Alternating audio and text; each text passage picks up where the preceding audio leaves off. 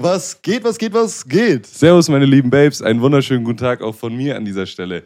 Ohne GMOs gibt es keine Zukunft. Höhere Nährwerte, bessere Überlebenschancen in kalten Regionen und weniger Flächennutzung sind die Zukunftspläne von gentechnisch modifizierten Organismen. Aber GMOs ziehen auch Schattenseiten mit sich. Eieiei. Ob du GMO-Produkte ohne schlechtes Gewissen essen kannst, erfährst du jetzt.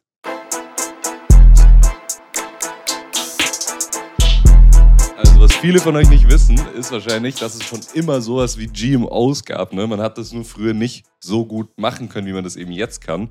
Nämlich, man hat halt immer traditionellerweise, das ist ja auch logisch, die äh, Pflanzen miteinander gepaart oder die halt beibehalten, die halt am meisten Ertrag eben gebracht haben. Also man hat jetzt nicht geschaut, ah, okay, die letzte irgendwie Maiskultur war jetzt scheiße, da war nicht so viel Mais da, sondern man hat halt immer geschaut, dass man untereinander, so da hat der eine aus dem anderen Dorf halt den krassen Mais gehabt, dann wollte der andere den auch haben.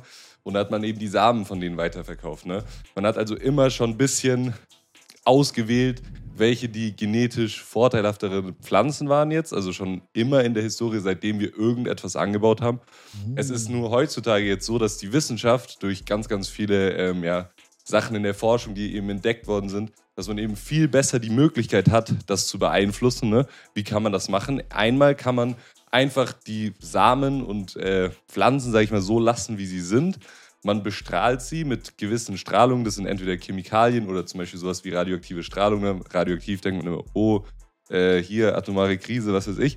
Nee, nee, das ist Super-GAU. da sogar, genau, super GAU. Das ist da sogar ganz, ganz gut, das ist gewollt, weil diese Mutation eben, also es gibt immer natürlicherweise eine gewisse Variation in der Genetik, also nicht, jede, nicht jeder Abkömmling von einer Pflanze ist genau genetisch gleich. Ne? Ob das dann eine Auswirkung hat auf das Essen, auf die Gesundheit und so, das muss man dann halt eben schauen, wie das ist. Und man kann eben mit dieser Strahlung oder mit bestimmten Chemikalien eben diesen Prozess sehr, sehr beschleunigen, dass man halt eben nicht über, keine Ahnung, Jahrzehnte oder Jahrhunderte erst, ähm, ja, sag ich mal, Eigenschaften rauskitzelt aus einem Mais, die man eben will, sondern man kann es halt ein bisschen, man kann es halt ein bisschen einfach beschleunigen. Ne? Und des Weiteren haben wir jetzt äh, ein ganz neues Forschungsgebiet eben oder relativ neues für die Menschheit aufgemacht. Das ist die Gentechnik, ne? indem wir einfach wirklich herausgefunden haben, entschlüsseln konnten, hm, aus was ist ein, ähm, ja, die Gene der Pflanze, aus was bestehen die. Und wir haben ein bisschen ein Verständnis jetzt entwickelt, eben, was man damit machen kann. Und dann, so kann man jetzt eben da drin rumfuhrwerken, sage ich jetzt mal, und einfach eben schauen, was eben vorteilhaft ist für den Menschen, was nicht so vorteilhaft ist. Und so kann man eben ganz gezielt jetzt heutzutage wirklich gewisse Genabschnitte ausschalten ganz. Also die sind in der Pflanze selber schon vorhanden oder andere Genabschnitte, die man möchte, aktivieren. Das kann man durch bestimmte Werkzeuge und Mechanismen machen. Da wollen wir jetzt euch nicht mit langweilen. Aber so funktioniert das in der Gentechnik. Ne? Die heißen dann sogenannte Cis-Gene ähm, Pflanzen heißt es. Also sie sind auch genetisch modifiziert, aber da wurde jetzt nichts, irgendwas von jemand anderem reingemacht. Und dann gibt es die so, sogenannten transgenen Pflanzen. Da nimmt man wirklich Abschnitte von irgendwelchen anderen ähm, Tieren, von Pilzen oder von anderen Pflanzen und gibt die eben in den gewollten äh, DNA-Abschnitt eben rein, um die und die Eigenschaft zu erhalten. Das klingt jetzt nach wirklicher krasser Science Fiction, als ob da jetzt so irgendein Mutant rauskommt, der irgendwie halb Mais, halb Wolf ist oder so. Das ist in der Wahrheit gar nicht, also in der Wirklichkeit gar nicht so, sondern ein Beispiel einfach dafür ist der sogenannte BT-Mais, heißt er einfach. Der hat ein Gen bekommen von einer bestimmten Bakterienart. Das erlaubt dem Mais eben selber ein, sein eigenes Pestizid zu produzieren, also ein Schutzstoff gegen Fressfeinde auf dem Feld, wenn da irgendein Käfer kommt, der will den Mais essen, ne?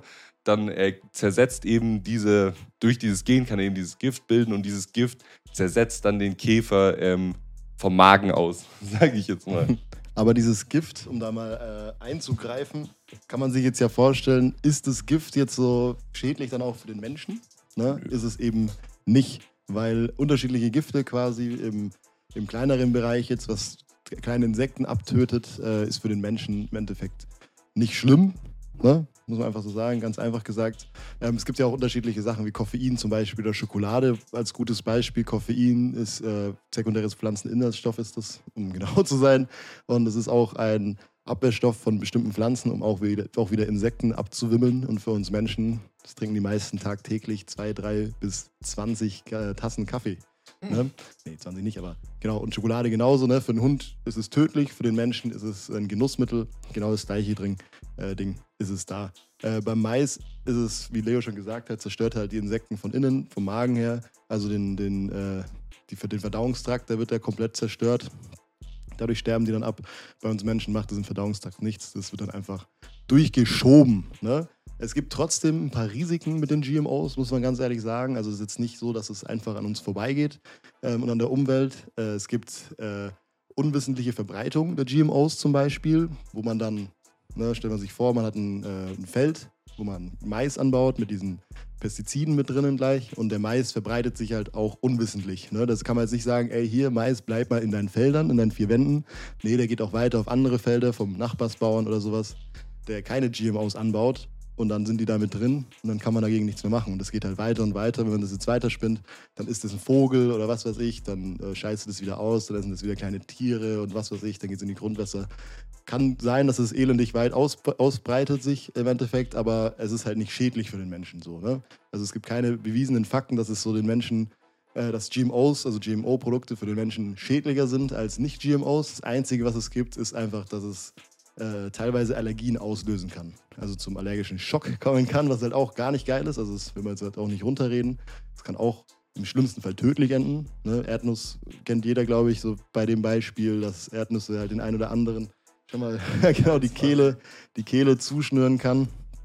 Ähm, das ist auch ein allergischer Schock.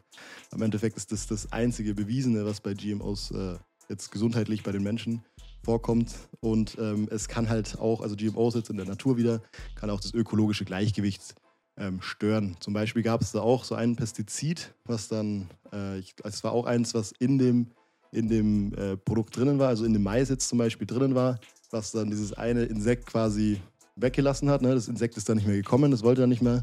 Aber dafür ist eine andere Insektenplage gekommen und hat dann halt das Feld übernommen sowas kann halt sein, ne? dass halt quasi das Gleichgewicht dann nicht mehr passt und dass halt. Die Artenvielfalt, ne? Genau, das, also auch die Artenvielfalt, genau. Und dass das Gleichgewicht halt im Endeffekt nicht mehr im Gleichgewicht ist, ne? dass halt einfach andere Arten weniger vorhanden sind und andere mehr. Kennt man im Darm zum Beispiel auch, ne? mit den Bakterien. Wen das interessiert, kann man auch mal eine Folge machen, könnt ihr mal schreiben.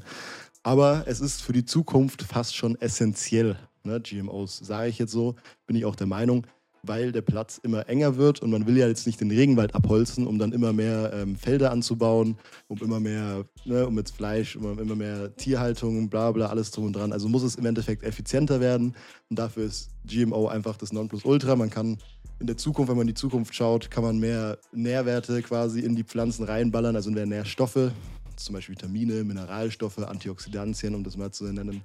Ähm, kann man alles mehr reinmachen. Da, da, muss man weniger essen im Endeffekt, um halt mehr Ertrag davon zu haben. Die Pflanzen haben eine höhere Überlebensrate. Ne? Wenn man jetzt zum Beispiel sagt, in der Wüste kann man vielleicht anbauen, äh, was gibt es jetzt noch nicht ganz, in der Wüste oder in der Kälte kann man halt Pflanzen eher anbauen, wenn man die gentechnisch anpasst. Und äh, teilweise kann man auch dafür sorgen, dass die, also dass die Pflanzen ihre eigene Nahrung quasi abgeben, wenn man das so sagen will, weil die meisten brauchen ja Stickstoff um quasi das umzuwandeln, dann zu wachsen, alles drum und dran. Ähm, Gibt es auch schon so kleine Versuche, wie so Pflanzen ihr eigenes Stickstoff produzieren und alles drum und dran, wo man dann halt auch weniger, ähm, ja, im Endeffekt Nährstoffe im, ja genau, weniger düngen muss, weniger Nährstoffe im Boden braucht und alles drum und dran. Also es ist für die Zukunft fast schon essentiell, würde ich jetzt sagen. Genau, also es ist ja so, dass die Technologie an sich, äh, denke ich mal, es ein spaltendes Thema ne, in der Gesellschaft. man hört nur, äh, GMOs ist äh, nicht so geil. Das Ding ist ja eher so, dass eigentlich GMO ja nicht gut oder schlecht ist, sondern es kommt halt darauf an, wie man das nutzt. Ne? Und ja, wie Lukas eben gerade schon gesagt hat, denke ich, dass da echt sehr, sehr interessante äh, Sachen für die Zukunft kommen und auch heutzutage schon angewandt werden. Wie gesagt, ist halt immer ein bisschen blöd, wenn man das von vornherein so sagen muss, dass halt, wenn was draußen ist, dann kann man es eben nicht mehr rückgängig machen, wie er schon gesagt hat. Und deswegen wird es ja auch getestet. Ne? Also es ist ja nicht so, dass da irgendjemand mit irgendeiner Schere da an der DNA rumschnibbelt, sagt, oh ja, das könnte was bringen und dann pflanzen sie das gleich irgendwo draußen an. Ja. Sondern es wird schon. Das gibt es ja auch schon ewig, das Gebiet. Ich glaube, über 30 Jahre gibt es genau. das auch schon. Also es ist ja nichts Neues. Genau. Also, also nicht genau. seit gestern erst. Also denn, ne? Ich, ich denke, das war's von uns. Tschüss. Tschüss.